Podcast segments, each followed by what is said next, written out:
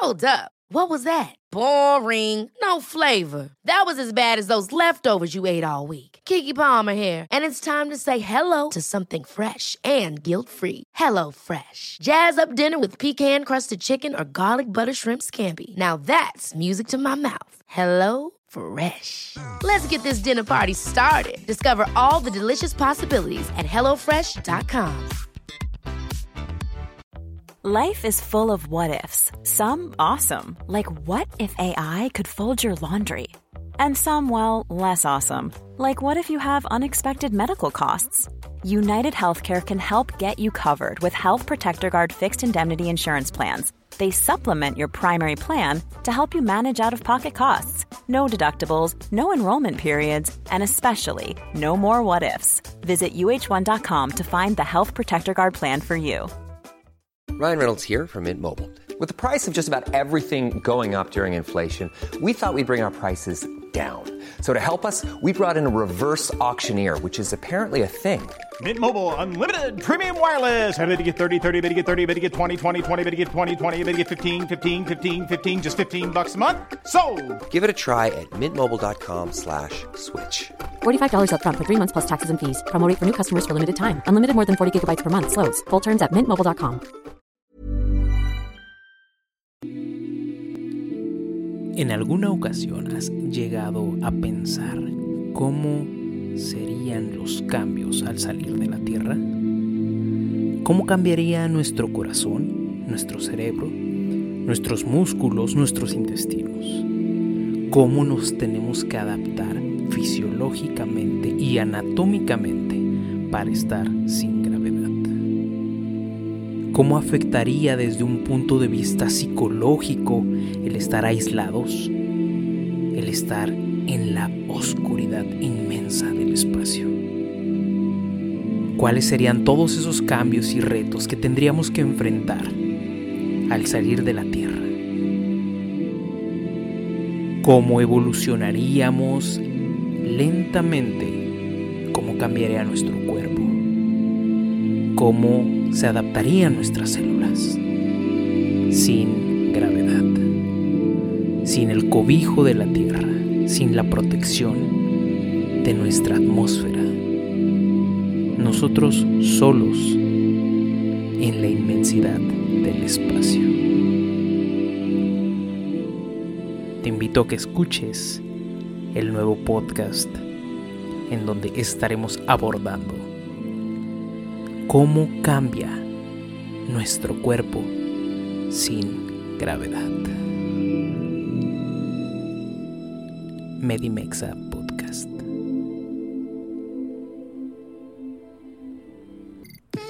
Bienvenido a un episodio más de Medimexa Podcast en donde platicamos lo rápido y detallado para el nacional. Mi nombre es Oscar Cervantes, soy médico y te ayudo a que tu aprendizaje sea constante para el ENAR.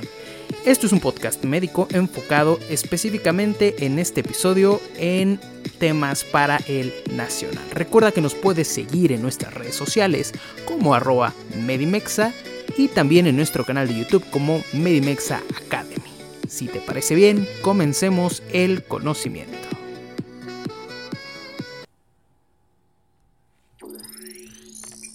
Patología mamaria maligna. ¿Cómo estás? Bienvenido a un episodio más de Medimexa Podcast. Mi nombre es Oscar Cervantes. Me da muchísimo gusto que estés escuchando nuevamente un episodio más. En este caso vamos a estar hablando de la patología mamaria maligna o bien cáncer de mama. El cáncer de mama debes de conocer que es la afección más común, la afección más común en mujeres. Desafortunadamente en México es así la epidemiología. Ahora, vamos a ver también cuál es el principal factor de riesgo para generar esta entidad. El principal factor de riesgo para generar esta entidad es ser mujer. ¿Cómo ser mujer es el principal factor de riesgo para generarlo? Bueno, debes de conocer que el cáncer de mama nos da tanto a hombres como a mujeres, pero en mayor proporción desafortunadamente en mujeres. Esto por diferentes factores hormonales de manera principal. Ahora, ¿cuáles son otros factores de riesgo muy muy importantes para la generación de esta enfermedad? Bueno, debes de conocer también que otros factores de riesgo sumamente importantes es la aparición de eh, algunos genes como el gen BSRA1 y el gen BSRA2. También la menopausia tardía, y las lesiones precursoras, que ya tenemos un podcast de lesiones precursoras, que sería patología mamaria eh, benigna. Te pido que lo escuches y que nos digas qué te parece, por favor, en nuestras redes sociales como arroba medimexa. Ahora, sigamos con esto. ¿Cuándo sospechamos de manera clínica de estas entidades? La sospecha se lleva a cabo por medio de cuatro sí, mm, ah, te los voy a decir como ítems, pero principalmente, no son ítems, pero te los voy a decir como ítems, no me importa, te los voy a decir como ítems porque eh, de esta manera podemos sospechar clínicamente de una manera más, más rápida. Ok, el primer, te lo voy a decir los cuatro, los cuatro ítems que nos ayudan a sospechar, a tener la sospecha clínica es uno, Tumoración, mastalgia, secreción láctea, y alteraciones de piel y de pezón. Ahora tenemos estos cuatro ítems, como te decía, y ahora vamos a ver cada uno de ellos. En cuanto a tumuración, se pueden encontrar nódulos recientes o alguna nodularidad. Estos nódulos tienden a ser asimétricos, grábate bien eso, asimétricos, y un absceso que no cede ante cualquier tratamiento, principalmente obviamente antibiótico o bien un quiste persistente. Eso en cuanto al ítem de tumoración. En cuanto al ítem de mastalgia, que la mastalgia, si no lo sabes, te lo digo aquí, es el dolor en mamas, obviamente que es muy común principalmente en el periodo premenstrual. La mastalgia, eso es la mastalgia, es el dolor que obviamente va a estar interfiriendo con cualquier actividad y puede estar asociado principalmente a una protuberancia. Y eh, es muy común en postmenopausia. Este dolor es muy, muy persistente. Digo, no sé, no, no sé cómo es, cómo se siente. Sin embargo, eh, supongo que es algo bastante, bastante incómodo o doloroso. Ok, el siguiente ítem es la secreción láctea. Principalmente en mujeres que tienen menos de 50 años se llegan a encontrar secreción sanguinolenta. Y fíjate que este podcast, este podcast siempre, bueno, desde su inicio ha sido la idea que sea para profesionales de la salud. Sin embargo, si tú eres profesional de la salud o si no eres profesional de la salud y estás escuchando esto, también ayuda porque estos cuatro ítems eh, te, te puede ayudar para poder detectar cambios o bien en ti o bien en alguien que conozcas. Y si tú detectas alguno de estos cambios, por favor, te pido que acudas con un médico, con un profesional de la salud, principalmente con un ginecólogo, que son los expertos en cuanto a la detección del cáncer de mama. Bueno, cualquier eh, médico debería estar capacitado para detectar estos cambios eh, malignos y pues poder eh, posteriormente pensar en cáncer de mama. Ojo, estos cambios solo son ítems de sospecha clínica, no son diagnósticos. El diagnóstico te lo voy a dar más adelante. ¿Ok? Entonces ahí está esa recomendación. Sigamos. Entonces, en cuanto al ítem de secreción láctea. El ítem de secreción láctea va a estar abarcando, perdón, eh, desde secreciones sanguinolentas y las secreciones sanguinolentas obviamente por medio del pezón van a estar presentes en, principalmente en mujeres de menos de 50 años. Ahora, la descarga bilateral también puede llegar a estar presente y tiende a ser espontánea y en más de 50 años también debemos de sospechar personas, mujeres que estén teniendo descarga bilateral a nivel de los pezones. Ahora, el siguiente ítem, el siguiente ítem eh, son las alteraciones de piel o bien de pezón. ¿Cuáles van a ser estas? Y si, te estoy, si te estás dando cuenta, te lo estoy poniendo de tres en tres. Son cuatro ítems y cada uno tiene tres puntos muy importantes. ¿Por qué? Porque pues el ser humano aprende de tres en tres. No todo, obviamente. Pero bueno, eh, te lo estoy poniendo así. Eh, las alteraciones de piel y pezón pueden ser retracción de piel. También puede ser piel de naranja o también puede ser eczema que no va a responder ante ningún tratamiento. Ahora, la piel de naranja ya sé que se escucha como que muy burdo, muy coloquial. Sin embargo, así es la manera en que más eh, podemos localizarlo, que toda la gente lo puede ubicarnos. Todos creo que hemos visto una naranja y sabemos cómo tiene este aspecto de puntilleo intenso. Eh, los poros están súper, súper... Eh, pues eh, retraídos por así decirlo y se ve obviamente una diferencia muy muy grande de una piel normal a una piel de naranja ok eso y, esa parte de verdad creo que queda muy fácil para poder entenderla una. Nosotros como médicos, para poder identificar cuando veamos una paciente así y la gente, las mujeres que, no son médicos, que pueden estar escuchando esto, si llegan a ver algún cambio de estos, por favor acudan a su médico y eh, una detección a tiempo de esto siempre puede salvar la vida. Siempre, siempre puede salvar una vida. Ok, sigamos. Después de esa explosión de información, sigamos con los tipos histológicos. Los tipos histológicos pueden ser eh, dos, por su origen o por su carácter, ¿ok? En cuanto a su origen, pueden ser ductal, donde está mi ingeniero, pueden ser ductal y pueden ser lobuliar.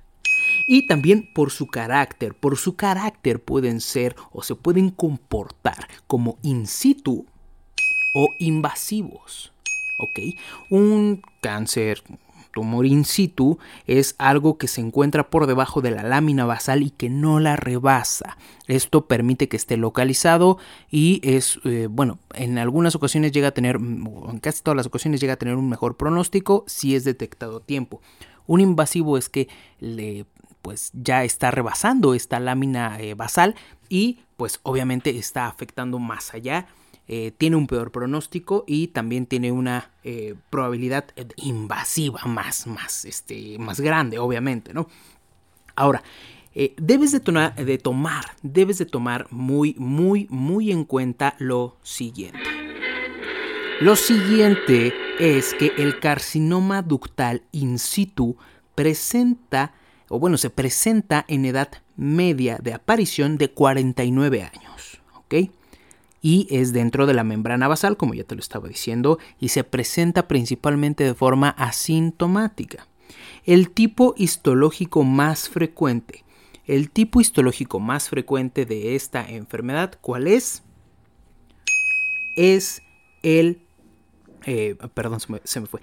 El tipo histológico más frecuente de esta enfermedad es el eh, carcinoma ductal infiltrante. Es el tipo histológico más frecuente. ¿ok? Ahora vamos a ver cómo es el abordaje inicial del diagnóstico de cáncer de mama ductal o lobulillar in situ.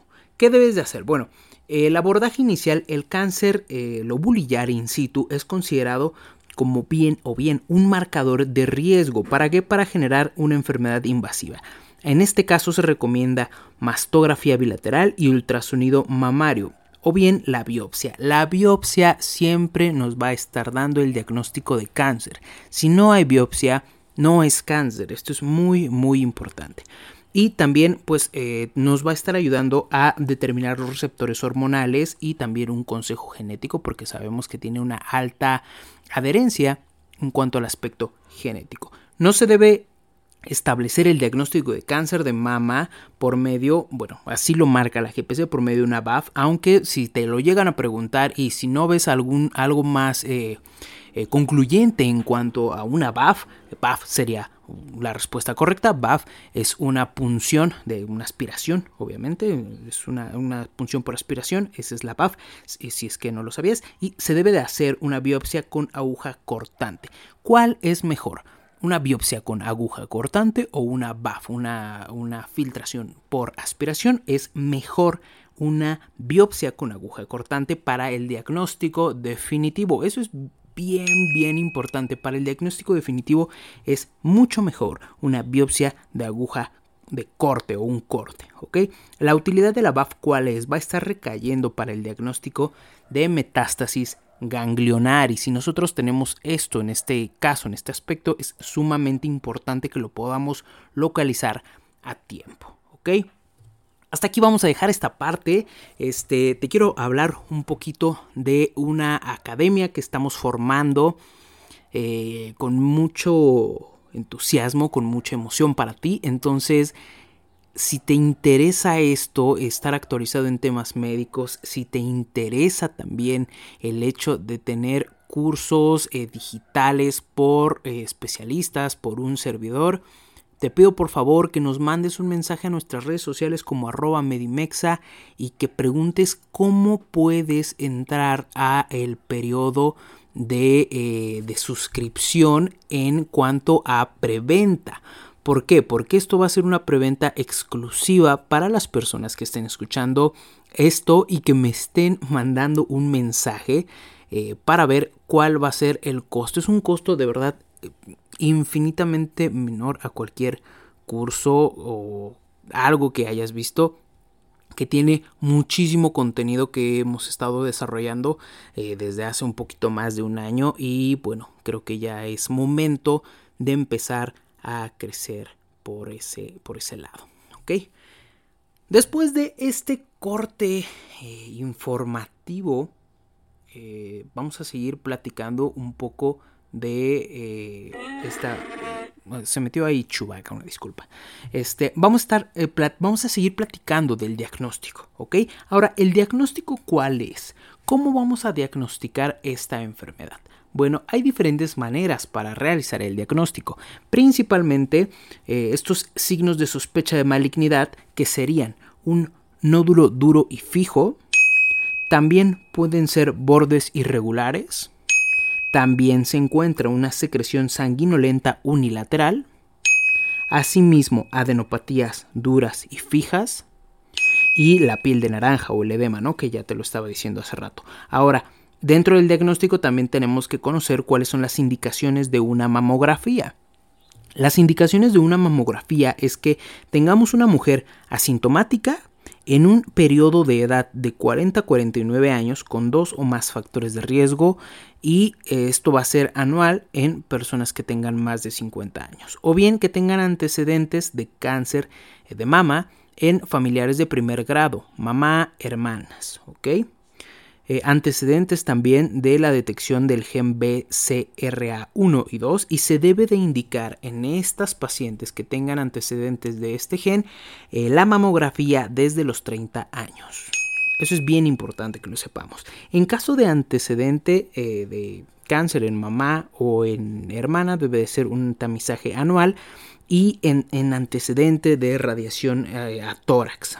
Ahora, lo que sigue es muy importante, se deben realizar en mujeres que tengan antecedentes de cáncer de mama 10 años antes de que la enfermedad se desarrollara. ¿Esto, esto cómo es? No, no lo entiendo. Bueno, yo tampoco lo entendía. Eh, vamos a poner un ejemplo, ¿no? Yo soy una mujer eh, de 30 años y mi mamá eh, tuvo cáncer, a, desarrolló cáncer de mama a los 45 años. ¿ok? Yo tengo 30 años, entonces por ese simple hecho de que ya tengo un factor de riesgo alto, porque es un familiar afectado en primer grado, ella inició a los 45 años, o ella se diagnosticó a los 45 años con cáncer de mama, cuando se me debe de empezar a hacer el tamizaje a mí a los 40 años? No, a mí se me debe de empezar el tamizaje, en este caso, hipotéticamente, a los 35 años. A los 35 años se me debería de empezar el tamizaje por medio de una mastografía. ¿ok? Debes de también conocer que la mamografía o la mastografía es el método de tamizaje por excelencia de cáncer de mama. Eso es bien, bien, bien importante. Método de tamizaje por excelencia para cáncer de mama es la mamografía o la mastografía. ¿Y cuáles son los signos mamográficos de malignidad? Bueno, que puedas encontrar microcalcificaciones agrupadas o nódulos densos y espiculados. Eso tal vez es un poco difícil verlo en tu mente en el podcast, pero ya te estoy dejando esa como duda, ¿no? Para que vayas y lo puedas checar. Eh, ahí lo, lo googleas y lo podemos revisar muy bien. Ahora, vamos a hablar un poquito de la ecografía en cáncer de mama. Si te das cuenta, cáncer de mama es algo súper, súper grande que lo estoy resumiendo en puntos muy, muy claves, muy básicos. La ecografía, ¿cuándo se va a estar utilizando? Se va a estar utilizando en mujeres de menos de 35 años. ¿En quiénes? Mujeres de menos de 35 años que tengan lesiones sólidas o quísticas. Y en este caso es el diagnóstico de elección lesiones sólidas o quísticas en mujeres de menos de 35 años, diagnóstico de elección, ecografía o ultrasonido. También en mujeres que tengan mamas densas, implantes mamarios, antecedentes de mastitis o de abscesos y en embarazos con sintomatología. Ahora, debes de también conocer que la biopsia, vamos a hablar un poquito de la biopsia. La biopsia te decía que es una por aguja gruesa y otra por PAF, ¿no? Por aspiración. Eh, este PAF se usa en toda, en toda, en toda sospecha patológica mamaria y va a estar confirmando el diagnóstico de cáncer. ¿Por qué? Porque ya es algo histológico, ¿de acuerdo? Ahora, en cuanto a la biopsia de aguja gruesa, se va a estar distinguiendo que aquí podemos diferenciar principalmente en un cáncer invasor y no invasor, y es muchísimo mejor que la PAF. También, en este caso, es el diagnóstico definitivo. Y por último, vamos a hablar de metástasis. La metástasis por frecuencia se puede dar en cuatro sitios y te los voy a decir por frecuencias del más frecuente al menos frecuente. El más frecuente sería a nivel linfático, el siguiente sería en los pulmones, el siguiente a nivel óseo y por último a nivel hepático o en el hígado. ¿Ok? Perfecto, pues eh, hasta aquí, hasta aquí vamos a dejar este podcast. No te voy a hablar de tratamiento en este caso, ¿por qué? Porque eh, es muy extenso, sin embargo, si te interesa el, abordaje de tratamiento, te comento de nuevo que te puedas inscribir a la Medimexa Academy. Ahí vamos a tener con los especialistas, vamos a estar hablando de esto. Aunque lo que te acabo de decir creo que es algo que deben de saber todos los médicos generales, todos los médicos de generales, eh, generales lo debemos de saber, absolutamente todos. Y también aquí te estoy dejando unos puntos súper importantes. Si no eres médico, y si eres mujer, si detectas alguna de esas lesiones, de verdad, acude con tu médico lo antes posible. Te mando un fuerte abrazo, mi nombre es Oscar Cervantes, recuerda que nos puedes seguir en todas nuestras redes sociales como arroba Medimexa. Cuídate mucho, por favor, adiós. Ever catch yourself eating the same flavorless dinner three days in a row? Dreaming of something better? Well, HelloFresh is your guilt-free dream come true, baby. It's me, Kiki Palmer.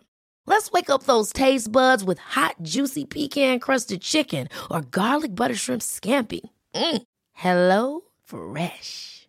Stop dreaming of all the delicious possibilities and dig in at HelloFresh.com. Let's get this dinner party started. Planning for your next trip? Elevate your travel style with Quince. Quince has all the jet setting essentials you'll want for your next getaway, like European linen premium luggage options, buttery soft Italian leather bags, and so much more. And is all priced at 50 to 80% less than similar brands. Plus, Quince only works with factories that use safe and ethical manufacturing practices. Pack your bags with high-quality essentials you'll be wearing for vacations to come with Quince. Go to quince.com/pack for free shipping and 365-day returns. If you're looking for plump lips that last, you need to know about Juvederm lip fillers. With Juvederm Volbella XC and Juvederm Ultra XC, your lip look, whether it's subtle or bold, can last up to one full year with optimal treatment and no additional maintenance. Find a licensed specialist and see if it's right for you at Juvederm.com today. That's J U V E D E R M.com. Add fullness to lips in adults over 21 with Juvederm Volbella XC or Juvederm Ultra XC. Do not use if you have severe allergies or a history of severe allergic reactions, or if you're allergic to lidocaine or the proteins used in Juvederm. Tell your doctor if you have a history of scarring or taking medicines that decrease the body's immune response or that can prolong bleeding. Common side effects include injection site redness, swelling, pain, tenderness, firmness, lumps, bumps, bruising, discoloration, or itching. As with all fillers, there's a rare risk of unintentional injection into a blood vessel, which can cause vision abnormalities, blindness, stroke, temporary scabs, or scarring. For full important safety information, visit juvederm.com.